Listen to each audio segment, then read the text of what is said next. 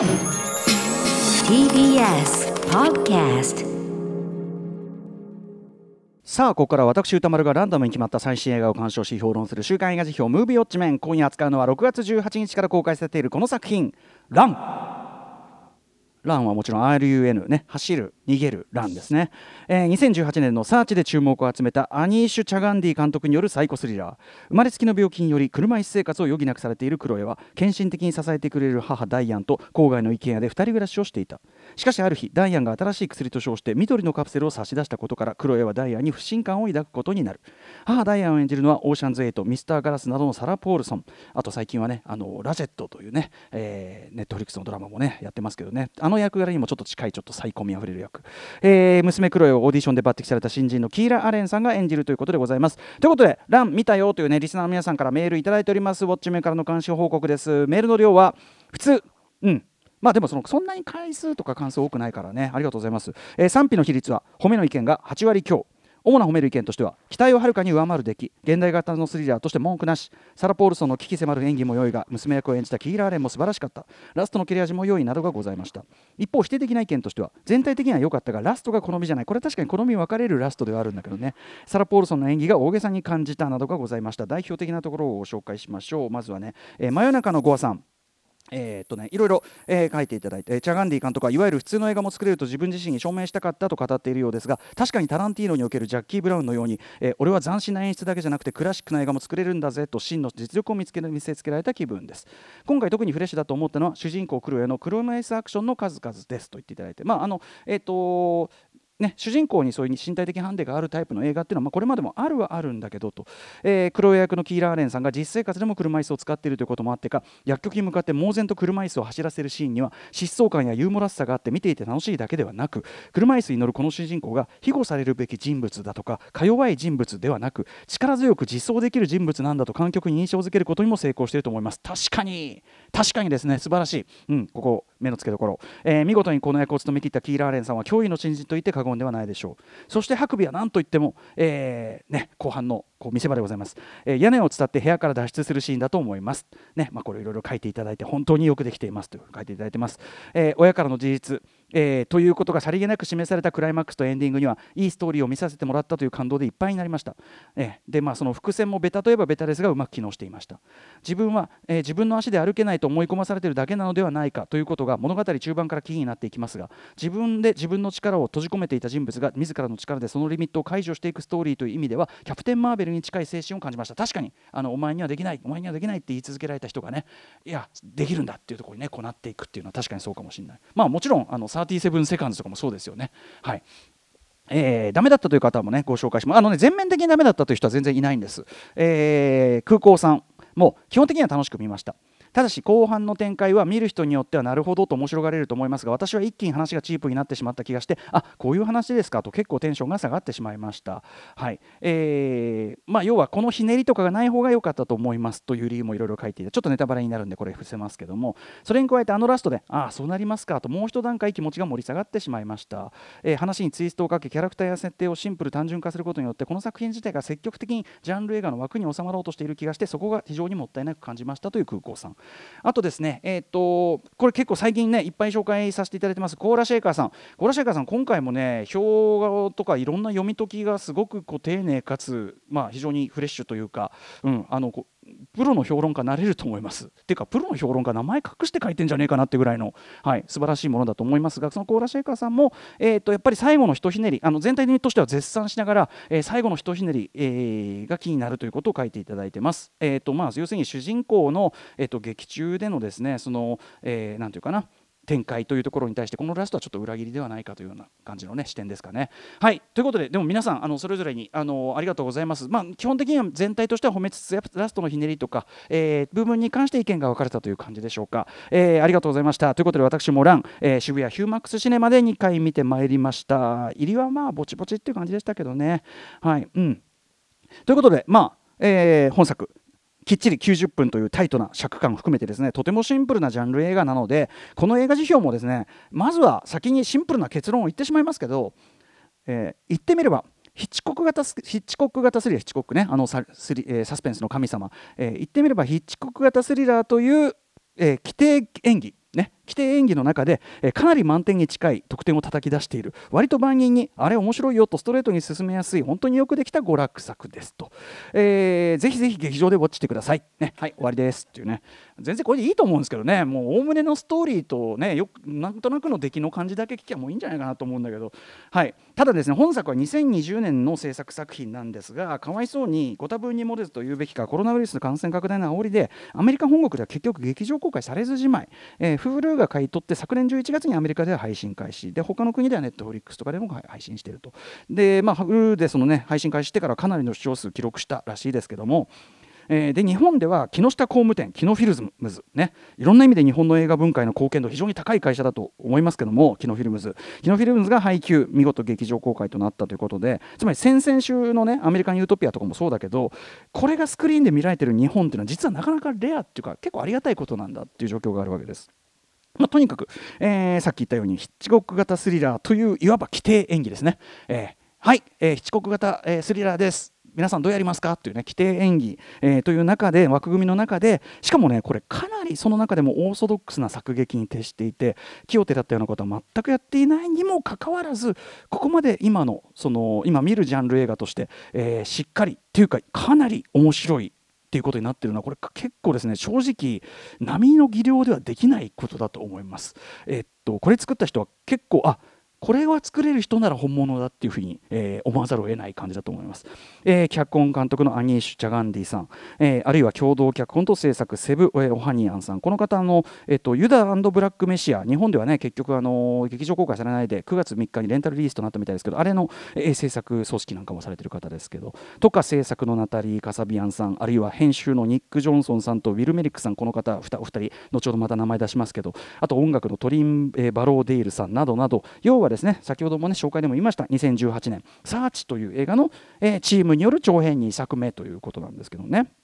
そのサーチ、えー、ガチャが当たんなくて結局このコーナーでは取り上げなかったですけどあの玉結びでね町山智弘さんの紹介があの娘を持つお父さんにとって最悪の悪夢っつってねあの紹介めちゃくちゃ面白かったですけど、えーと、とにかくパソコンの画面上に映るものだけで、えー、しかしかなりしっかりしたサスペンスや謎解き人間ドラマアクションまで描かれていくというなかなかにこう斬新な作品でですねもちろんそのパソコンのデスクトップ上に映るものだけで全てが進行する長編サスペンス映画という試み自体は、えー、例えば2014年イライジャ・ウッド主演、えー、ナチョ・ビガロンド、えー、脚本監督の、えー、日本タイトル「ブラックハッカー、ね」オープン・ウィンドウズというタイトル。これあの僕もそのナチョさんの手掛けたシンクロナイズド・モンスター表2017年10月18日この中でちょろっと触れてますけど、まあ、そういうこうブラックハッカーみたいな先行する試み自体はあったはあったわけです。なんだけどえーとまあ、そのアニーシュ・チャガンディ監督による2018年のサーチはそういうこう側のギミックその全部がその PC のデスクトップで展開されるという、まあ、今っぽい奇抜さ以上にですねこれはそのさっき言ったニック・ジョンソンさんとこれウィル・メイクさんというこの編集のお二人が果たした役割も非常に大きいんだと思いますけど必要最小限の情報をしかもしかし的確な順番タイミングで、えー、観客に提示していくことで、えー、最大限の非常に豊かな効果をもたらす。最小限の情報で最大限の効果をもたらすというのが非常にうまくできている作品でもあって特に今回の「ラン」のさっき言ったように極めてオーソドックスなそれほど要するに多くの要素や展開があるわけではないシンプルかつタイトな作りから振り返って1作目のサーチを見てみると見返してみるとその、えー、単にデスクトップ上という表面上新しいシチュエーションに置き換えてるだけでやってることの本質はランとある意味同じっていうか要素は少なくてもシンプルで無駄のない的確な、えー、その表現によって最大限の効果を生み出すっていうまさに正統派な映画的ストーリーテリングをサーチでもちゃんとやってるしできていた人たちっていうことが、えー、よく分かったりもするわけですね。この、えー、アニーシュ・チャガンディ監督をはじめとするこの作り手の皆さんということで、まあ、実際インタビューなどでも先ほどメールにもあった通りですね。その、えーと、要するに自分は木をてらいうスタイルだけではなくてオーソドックスに徹することもできるんだということを証明したかったということをあちこちのインタビューでもお答えになってますけど。えー、ということで、まあ、あの前作サーチの評価も逆にこう上がるというかですね、はい、感じの、ね、方だと思います。またその前作サーチがですね親が子供に感じる不信というかね何を外で何やってるか分かんないみたいな感じとかあるいはその親離れしていくことの不安ね、みたいなことを描いた作品だとするならば、まあ、今回の「ラン」はですね子供特にやっぱりその精神的にも社会的にも親離れしつつあるそのティーンの子供が親に感じる束縛感であるとか、まあ、不信感みたいなこと、えー、が描かれていてその意味ではまあもちろんその非常に極端な展開物語ではあるんだけどベースになってものはすごく普遍的なその家族関係の話ですよね。はい、で、えー、その点でもこれ「ラン」は前作サーチとちょうど対になる作品というかね親子関係を裏返した感じというか言えると思います。えもちろんですね最も近しい相手が自分に害をなしているのではないか。例えば今まさに毒を飲ませようとしているのではないかという恐怖に取りつかれるというのはもろにこれ、えっと、1941年「断崖」というね、えー、作品があってまさにヒッチコックなんですね。つまりまさにヒッチコック的な話だしプラスまあお母さんの異常な束縛お母さんの異常な愛情という意味ではもちろん最高。でもありますし、えー、あと本作がさりげなくもはっきりオマージュを捧げている「ミザリー」というね1990年 ,90 年スティーブン・キング原作のね怖さもあるしであとまあ例えば高橋良樹さんがねあの映画表の中で挙げてらっしゃった何がジェーンに起こったかとかね、えー、そういうとこもあると思いますけど大きく言えば、えー、今回そのサラ・ポールさんが、まあ、ラチェット同様のサイコパス演技を見せる。ちなみにラチェットもヒッチコックオマージュバリバリなドラマでしたけどね、えー、そのお母さんダイアンの狂気がはっきり確定する瞬間がまあちょうど中盤に来るわけですね。はっきり確定するまでの前半部がさっき言ったヒッチコックの断崖的なえっ？大丈夫すごく身近で信頼してるのにひょっとしたらその人が一番怖いの？この恐怖断崖的な恐怖。でそれ以降はミザリー的とかもしくは何がジェーンに起こったか的なその囲い込まれる恐怖というかね、えー、というところ、まあ、言い方ができるかもしれませんけど。まずその前半その信頼する仲良しの大好きなお母さんに対してその生じてしまった疑念が心の中でどんどんどんどん確かなものになっていってしまうという、えー、その娘クロエのその非常に複雑な心情というかこの主人公クロエの感情っていうのは最初から最後までどんどんどんどん複雑さを増していくくらいなんですよね。途中こう、まあ、主人公があるあ私これできるんだって分かる瞬間があるんですけどそこって喜びの瞬間でもあるけど同時にてことはっていう悲しみでもあり恐怖でもありっていうすごく複雑な感情が同時に表現しなきゃいけないキャラクターなんですけどとにかくこれをですね演じてらっしゃるキーラーレンさん初出演に初出演初主演にして文句のつけようもない名演であることここはいろんな余地がないあたりではないかなと思います、まあ、あの先ほども言った通りご自身も実際に車椅子で生活されている方であり、えー、こうしたその障害を、えー、持つ役柄というのに当事者をしっかりキャスティングしているという点ハリウッド映画ひいては映画作りの新時代というのを感じさせて本当に素晴らしいですし、えー、実際日常生活におけるそのテキパキした、ね、この動きねもうちょっとこうカーブを曲がるプッとしたこう動きとかなんか物を取る時とかに別にそこはもうプッてこうやる感じとかあるいは後半待っているハードな一大アクションであるとかあとさっきのメールの、ね、目の付けどころ素晴らしかったですねあの薬局にバーッと急ぐ時のあれ確かに人の手の助けがいる人に見えないとこってすごく素敵ですよねあれはね。はいえあのキャラクターとしてもすごく大事なところだと思いますけどっていう部分であるとか何よりさっきも言ったように幾重もの感情が同時に押し寄せるようなこのクロエというキャラクターの立場をこれ以上ないほどのナチュラさで体現してきたこのキーラー・アレンさん。僕個人的にはあのエリザベス・モスに通じるちょっとテイストというか可能性を感じましたね。透明人間とかあのハンドメズ・テイルとかのね、えー、エリザベス・モスさんにちょっと通じるような可能性も感じました。彼女は結構これから女優として活躍してほしいししていくと思いますけども、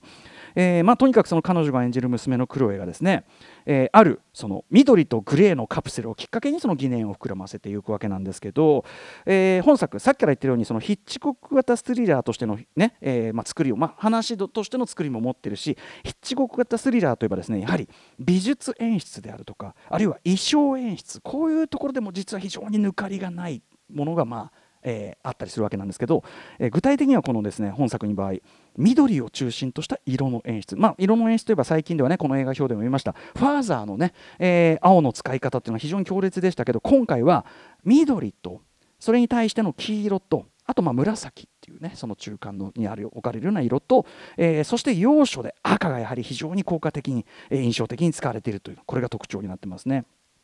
要はですね、えー、とこれはもうアバンタイトルその病院のシーン、まあ、そのダイアンがこう赤ちゃんを産もうと産んでいるシーンというか産んだ後のシーンというかね。病院のシーンからしてもそうなんですけど深めの緑というのがこのサラ・ポーソンポールソン演じるダイアンの一種テーマカラー的に使われているわけです。だからその問題の薬も当然緑ベースだし、えーね、でこの薬の色をめぐるそのクロエの調査がですねある結論に達した瞬間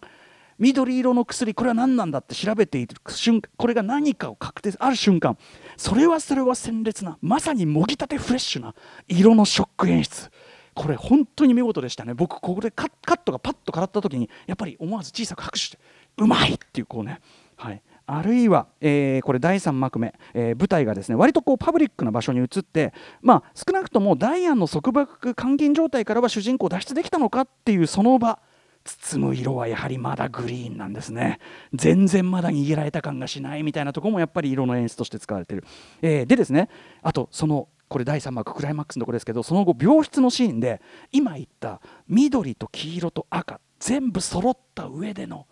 えーっていうこう間接ショック描写。これもねあ色の演出そう使うみたいな、えー、非常にうならされました。えー、ということで、まあ、お母さんが、えー、こう深い緑色というかね、えー、ちょっと、うん、そうですねそのちょっと淡い緑色で対するその黒へのテーマカラーは、え淡い黄色なんですね。優しい感じの黄色、えだからクライマックス決着後もう最後の最後決着した後ですね。さっきまで、あの同じ空間としては同じ空間なんだけどあ緑の光照っててまだこう逃げられてない感じするのに対してクライマックスの決着後彼女の後ろにこう天井が見れるんですけどそこで照らされる光はとかそういうですね本当に細部まで非常に行き届いた、えー、仕事がされているというねもちろん撮影の、えー、ヒラリー・スペラさんとか美術の、えー、ジャン・アンドレ・キャリエールさん、まあ、非常にこう見事な仕事されていると思いますしあとこれ、えーと、衣装デザインのヘザー・ニールさんこれあのパンフ読んでああそっかと思ったんですけどあの主人公のクロエがボーダー柄ばっか着てますよね。これはやはりですね囚人を示唆しているということなんですね。ああなるほどこうことと採用にも行き届いてるわけなんですねこう配慮はね。えー、示唆といえばですね中盤クロエとダイアンが、まあ、映画館に行くところ。これあの作え見ている映画そのものは架空の映画なんだそうですが劇場のあの入り口にかけられているタイトル「ブレイクアウト」つまり脱出とか脱獄みたいなこととフェイクニュース。もう何をか言わんやですけどね、まあ、それが何かこうこの先の先行きを示唆していたりとか。その後のねあの薬局でのあのちょっとイライラするようなやり取り。これもねやっぱすごくヒッチコックっぽいところです。その前の、えっと、見知らぬ男性とこう電話でこう越しに会話する。あそこあのスパイダーマンでのフラッシュ役でおなじみトニー・レボロロボロリさんかの、えっと、キャメオ出演をされているということみたいですけど、まあああいうこうちょっとヒッチコックっぽいちょっとイライラするユーモラスなやり取りみたいなところの後で、えー、さっき言ったその緑と灰色のカプセルの本当の正体ついに確定というその瞬間、えー、その絶望をですね。やはりこう、えー、ヒッチコックがね「めまい」という作品で発明したことでおなじみドリーズームという、まあ、あの要するにそのズームとその絞りをこう同時にこううまく変えることで背景のこう奥行きだけが変わったように見える手法ジョーズとかそういうのでも使われてますけど、えー、そのドリーズームという手法がでもね他の作品に比べるとやや控えめにちょっとキュッてこうなるぐらいになっててその控えめな使い方あドリーズームこういうちょっと控えめに使うのもあるんだみたいな感じでこれもね逆に新鮮味を感じましたね。はいえー、新鮮といえば、えっと、そのクロエのですね監禁部屋からの脱出シークエンス。これ先ほどからもう絶賛もう皆さん絶賛されているシークエンスです、えー、もちろんキーラーレンさんの熱演、えー、あと的確なこう引きのショットですね。一個ずっと今までこう割とこういう家の中であったのが家家からバッと離れたこの引きのショットでああこういうことかって感じがするという、えー、含めたですねその非常に堂々たるサスペンス演出、まあ、後半の大見せ場になってるわけです。やってることはでもめちゃめちゃ小さいことなのにめちゃめちゃ巨大なこうスペクタクルというかサスペンスになってるあたりというね、えー、これも見事なあたりですし特にあの窓から再侵入する際のアイデア皆さんもそうか頭いいってこううなられたことなんじゃないかと思いますね。えー、他にもですね、まあ、そのキャストメインキャスト2人サラ・ポールソンとね、えーとえー、キーラ・アレンさん2人が素晴らしいのはもちろんですけど例えばあのパッド・ヒーリーさんというね男優さんあの俳優さん演じるあの郵便局員さん。あのああいう、まあ、よくあるキャラクターですよね。途中であこの人が助けになるのかなと思いきやみたいなキャラクター。まあホラー映画ではすごく定番的な置き場ですけどあの彼の対応っていうのであっ要するにそのすごく今っぽいちゃんと対応するっていうかあの今の基準が昔だったら多分あそこでほだされ簡単にほだされちゃったりしてダメになるところでちょっと今までのその過去のこういうあのホラー映画の提携をちょっとだけ破ってみせるわけです。彼が今の基準でいう脳をちゃんと貫くのであっこの人ちゃんとしてるみたいな感じですごくこう嬉しくなるわけです。主人公もすごく嬉しそうな顔するわけですよね。病院か警察かって聞かれてあ分かってんじゃんっていう感じがする。ゆえにというのも非常に大変効果的に生きていたりとかですね。だからあのこういう細かいところですけどあのちょっとだけアップデートしてあってでそれが効果的に使われてたりしてこういうのもやっぱりねこのさっき言った規定演技としては素晴らしいこう、えー、アレンジだと思いますね。あとはですね、えー、と序盤あのワシントン大学にねその入りたいなんつってやってる時にいろんな動画をこう主人公が見てるわけです。その中の画像バナーのですねその1個がですねこれ前作サーチを見た方全員がにやりとするものでひょっとしたらこれアニエシュ・チャガンディさんこれをですね毎作のイースターエッグ、え、この隠しこうなんていうの目配せにする気なんじゃないかなみたいなのもすごく面白いですしあとあのダイアンがねあの先ほど山本さんともちらっと話しましたけどダイアンがいよいよやばくなってきてから作るあの不気味な薬。もう作り方の雑さ込みでこんなん注射本当に本当に勘弁してみたいな。要するにその注射されるという恐怖ですよね。得体の知れないものを注射されるって本当に怖い。そこも本当に見事にやってますし。あとですねその、えっと、ダイアンがその狂気に陥った背景みたいなものが匂わせるだけにとどめてるの僕これすごく良かったと思います。あのはっきりした因果関係で語られたりするとまたいろいろこうモヤモヤしてくることも出てきちゃうんでここは匂わせる程度にしといたのも非常に正解だと思う、えー、なんといってもクライマックス。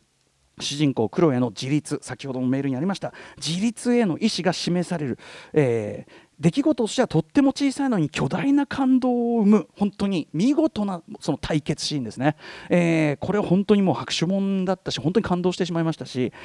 そして最後にさらにもうひとひねり、まあ、意外と文字通り毒っ気に満ちたラスト。まあ、ここは好みが分かれるのは非常に分かりますけどねただまあ僕はそのこの規定演技の中であの最後に今までにないお土産1個つあのつけますねみたいなところはまあ全然ありだしあと先ほどのメールにはちょっと話しますけど要するにやっぱ主人公クロエが抱いている複雑な本当に気持ちっていうか復讐心もあるだろうけどそれだけなのかなちょっとこう何とも言えないだから僕はあれがつくことによってちょっとだけジャンル感からはみ出る気もするんですよね。で僕はそれはねちょっと好ましいものっていうかやっぱりこうあのツイスト好ましいツイストに僕は思いました。まあここは結構好みの部分かもしれませんけどね。はい。えー、といったあたり。まあでもあのはい。こあのこれがあることでその全体の流れがちょっと阻害されているという意見も非常に理解はできます。あとそうだ。終わった後にエンドロール。えーと、エンドクレジットの出方もやっぱヒッチコックのあのソウルバスのですね、えー、出すそのタイトルとかの感じにその音楽とこうパンパンって変わっていくテンポ感とかソウルバス風味なのもきっちりやっぱりヒッチコック風スリミラーという定型、えー、規定演技の中で、えー、きっちりやってきてるということでなんというかですねこういうジャンルものとしては僕は僕が求める範囲の中では103点ぐらい出してるっていうかあの100点以上プラスアルファ出してて僕は結構もう十分つうか最高面白かったですけどね。少なくとも今かかってるもんで何かおすすめって言ったらランってあの迷いなく言う程度にはおすすめです。劇ぜひぜひあの劇場でかかってるのは非常に貴重なことなんで劇場でウォッチしてください。では来週の課題映画を決めるムービーガチャタイムです。はい、えー、来週7月16日のウォッチ候補作品8候補、えー、作品です。いってみましょう。まず最初の候補はこちら、えー、ブラックウィドウ続いてはこちら。ライトハウスあようやく公開、えー、日本公開。そして3つ目はこちら。唐人街探偵東京ミッション、えー、そして4つ目。